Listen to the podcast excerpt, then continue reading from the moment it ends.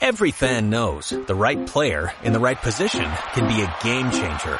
Put LifeLock between your identity and identity thieves to monitor and alert you to threats you could miss.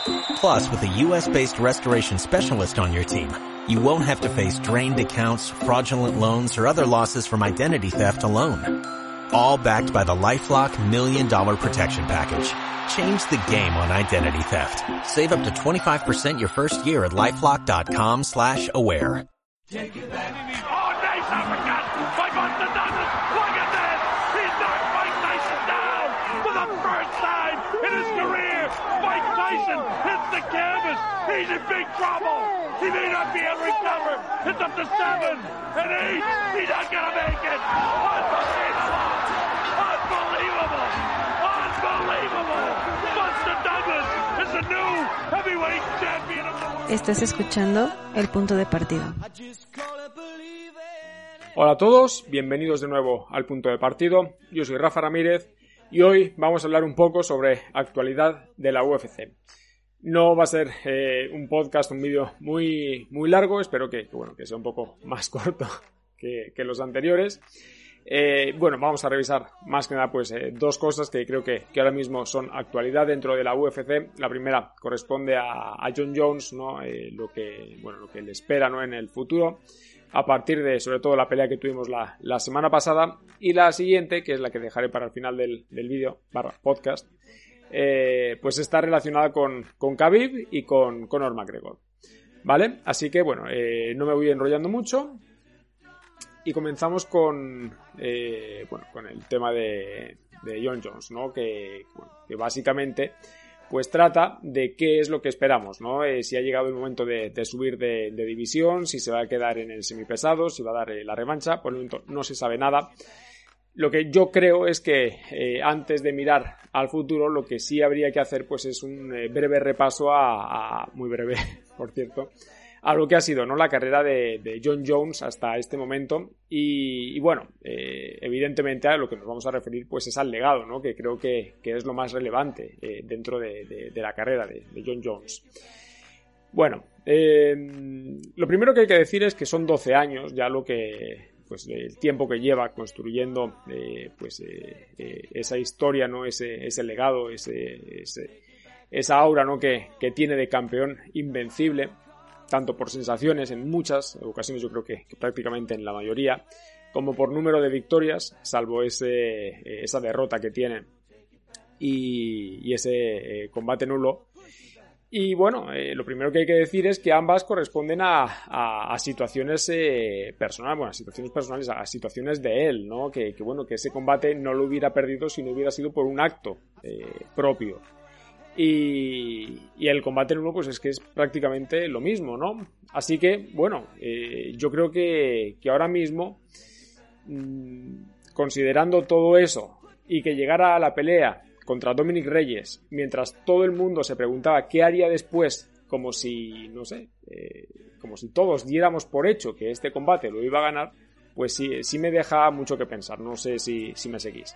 Lo que quiero decir es que, bueno, poca gente eh, creo que, que, lo diera por, eh, por, perdedor, ¿no? Sobre todo considerando también que Dominic Reyes es uno de los eh, peleadores antes del combate que, bueno, que parecían más complicados dentro de, de, lo que ha sido su, su larga carrera, ¿no?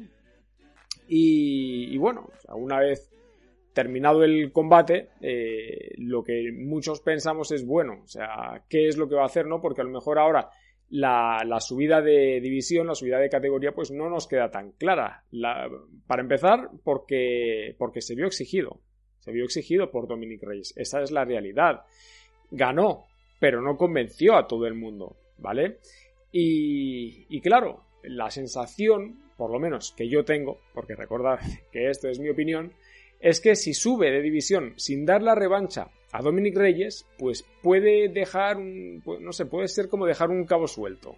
¿sí? No, no es lo mismo que, que, a lo mejor con el caso de, de Khabib contra Conor McGregor, que, que bueno, que ya eh, hablaremos después de esto.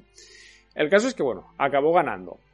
Y claro, no sin polémica, como ya se ha hablado un montón de, de veces, ¿no? En el transcurso de, de, esta semana, porque, bueno, lo que está claro es que eh, los jueces eh, dan 48-47, dices, vale, sí, es correcto, no es un combate muy ajustado, pero hay uno que da 49-46, como si John Jones en, una eh, dimensión paralela hubiera ganado 4 de los 5 rounds. Que, bueno, yo no sé qué vio ese juez, pero creo que vio algo diferente a lo que vimos el, resto.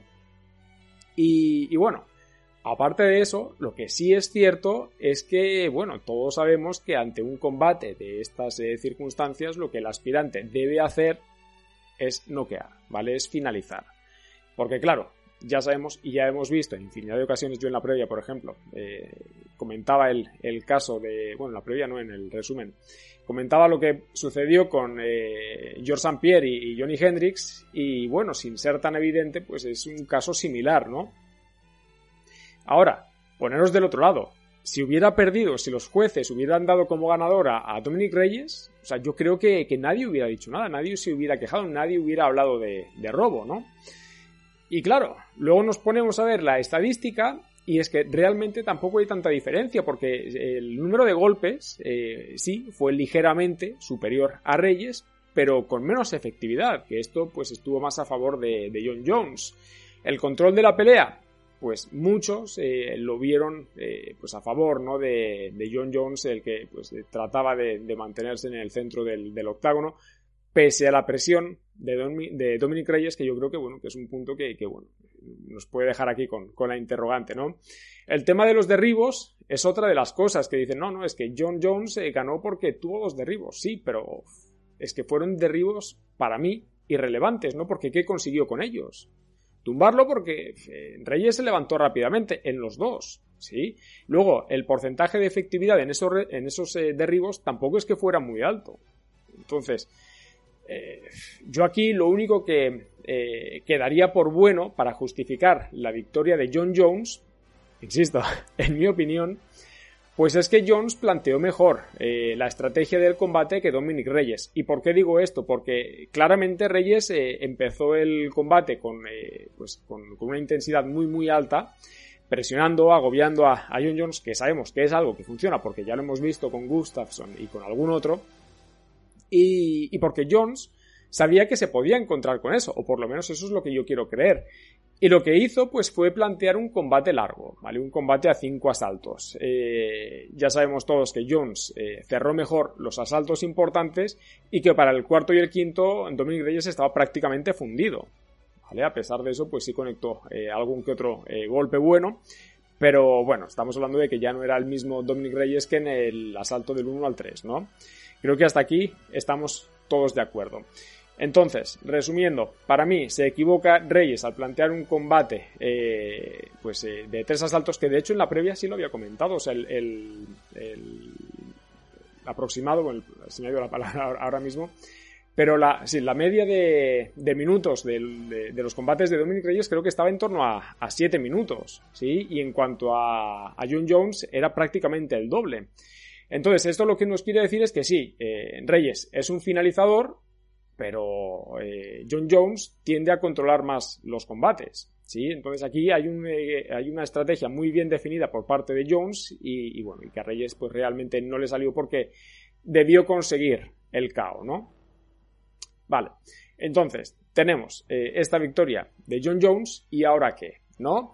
Ya sabéis, Dana White, lo especialito que es, yo creo que él está dispuesto a una revancha lo antes posible, creo que la UFC eh, lo quiere. No sé qué tanto lo querrán los aficionados, pero, pero bueno, eh, eso ahí está, ¿no? Esto me plantea a mí dos, eh, dos, dos dudas. La primera es, ¿será antes esta revancha de una subida de división de John Jones? Y la segunda es, si se da antes, o después, aquí ya da prácticamente lo mismo, y con los antecedentes que tenemos de, de Gustafsson contra John Jones, eh, Reyes lo podría derrotar, porque claro, o sea, si, yo algo tengo claro, bueno, una de las tantas cosas claras que, tengo sobre John Jones es que, es que es un luchador muy inteligente, que sabe estudiar muy bien a, sus eh, oponentes, y en este caso podríamos pensar, bueno, Sí es cierto que, ahora sabemos que después del combate Jones le dijo a Reyes que, bueno, que lo había sorprendido, ¿no? Pero, claro, ahora ya lo conoce, ya sabe a lo que se va a enfrentar. Y si fue capaz de dominar en su, segundo combate a Gustafsson como lo hizo, ¿qué os hace pensar o qué nos hace pensar que contra Reyes no lo vaya a lograr, ¿no? En fin, eh, la otra cuestión, bueno, otra de las cuestiones eh, es qué queda en el semipesado para John Jones. Yo creo que, que, bueno, que cuando hablemos de su legado de aquí a 5 o 10 años, los que sean, podríamos pensar, si es que no sube, ¿no? Eh, sí, fue el mejor en el semipesado, pero debió subir al peso completo, ¿no? Y claro, eso conlleva un riesgo muy, muy evidente, ¿verdad? Por todo el peligro que, que hay en el, en el peso completo y, bueno, yo creo que en parte por eso él habla de, de Miochik, ¿no? Que, bueno, que se siente capaz de, de derrotar a Stipe Miochik en una pelea campeón contra campeón o enfrentarse a, a ¿no? A, Cormier, que, bueno, que ya tiene un historial eh, de peleas con él y, bueno, o sea, una tercera pelea, una trilogía con Cormier en el peso completo, donde Cormier pues, parece que está bastante bien, pues eh, yo creo que bueno que ambos combates eh, Jones los podría ganar. Y, esto lo creo sinceramente. Ahora tampoco me parecería justo que, que bueno que fuera directamente a por el título.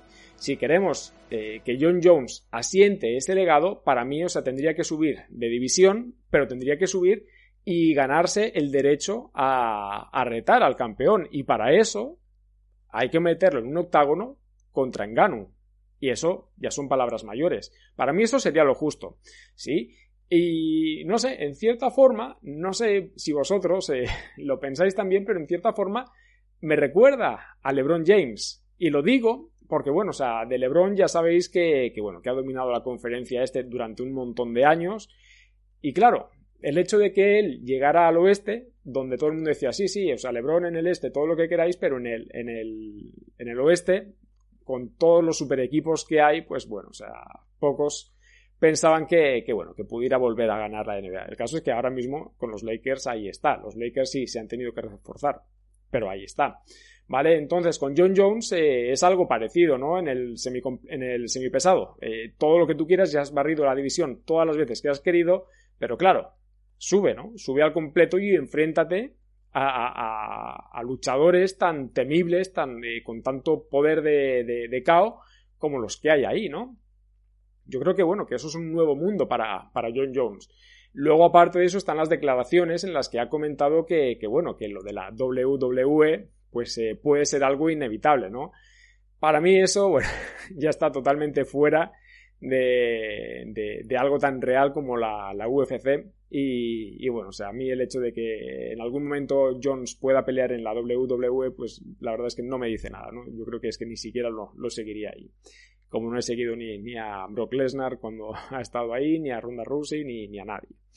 En fin, eh, al final todo esto pues eh, es, eh, es, el legado de, de John Jones y bueno, yo ya os digo, lo que esperaría es que si sube al completo eh, antes de ir a por el cinturón o, ser aspirante, pues eh, peleara contra, yo que sé, contra Yersinho, contra, eh, contra Blades o contra Nganu.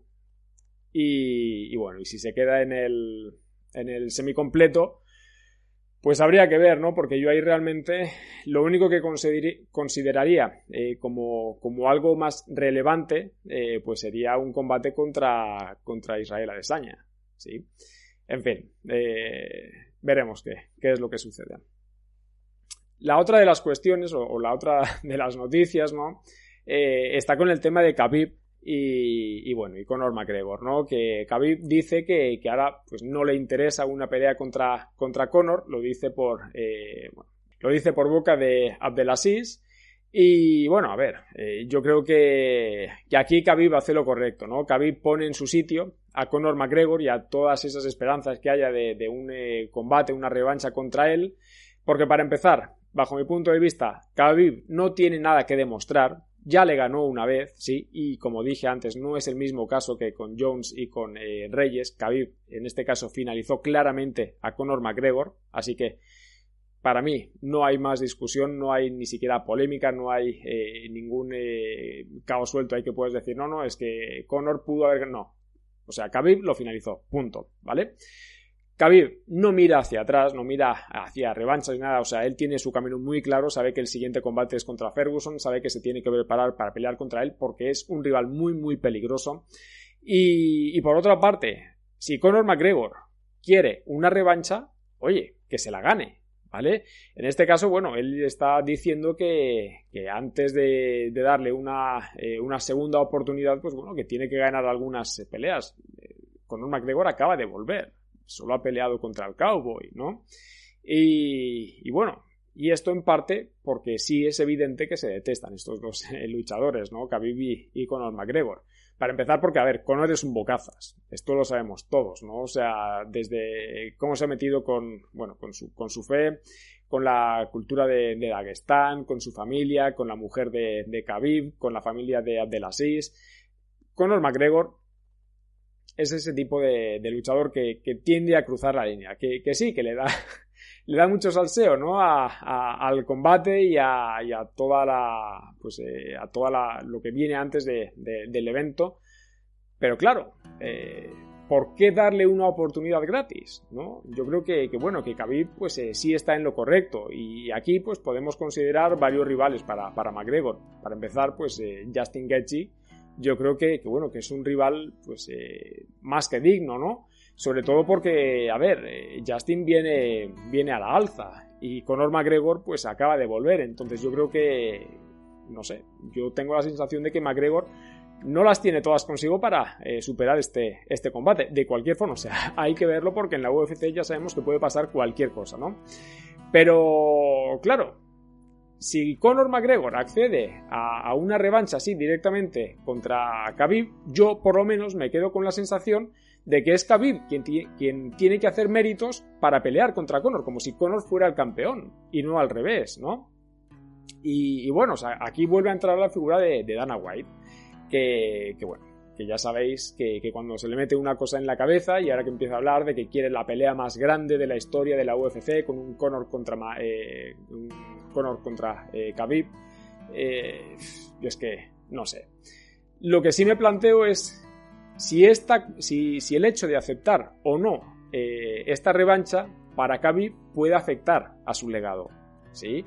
Si algún, en algún momento pensamos, bueno, o sea, Khabib ha sido, eh, bueno, ha sido un grande en la UFC, ha sido un, eh, luchador histórico, pero no dio la revancha con Conor McGregor. O sea, realmente podríamos llegar a pensar algo así, porque como dije antes, o sea, yo tengo muy claro que, bueno, o sea, que no cabe la menor duda de que Khabib superó con creces a, a Conor cuando, cuando se enfrentaron. En fin, no sé qué penséis vosotros, ya sabéis que, bueno, que podéis eh, dejar vuestros comentarios ahí en, la caja, en iVoox, en, YouTube. Y, y nada, eh, Mañana espero eh, subir el vídeo nuevamente con, el, con la previa del, UFC en Río Rancho, que, bueno, que tendrá combate entre Corey Anderson y, Jan Blachowicz. Y, nada, gente, o sea, hasta aquí porque luego se me hacen, se me hacen muy largos. Eh, gracias por estar ahí, ya sabéis, el, correo del podcast es el punto podcast gmail.com y, y nada, gente, recordad que ningún jugador es tan bueno como todos juntos. Nos vemos.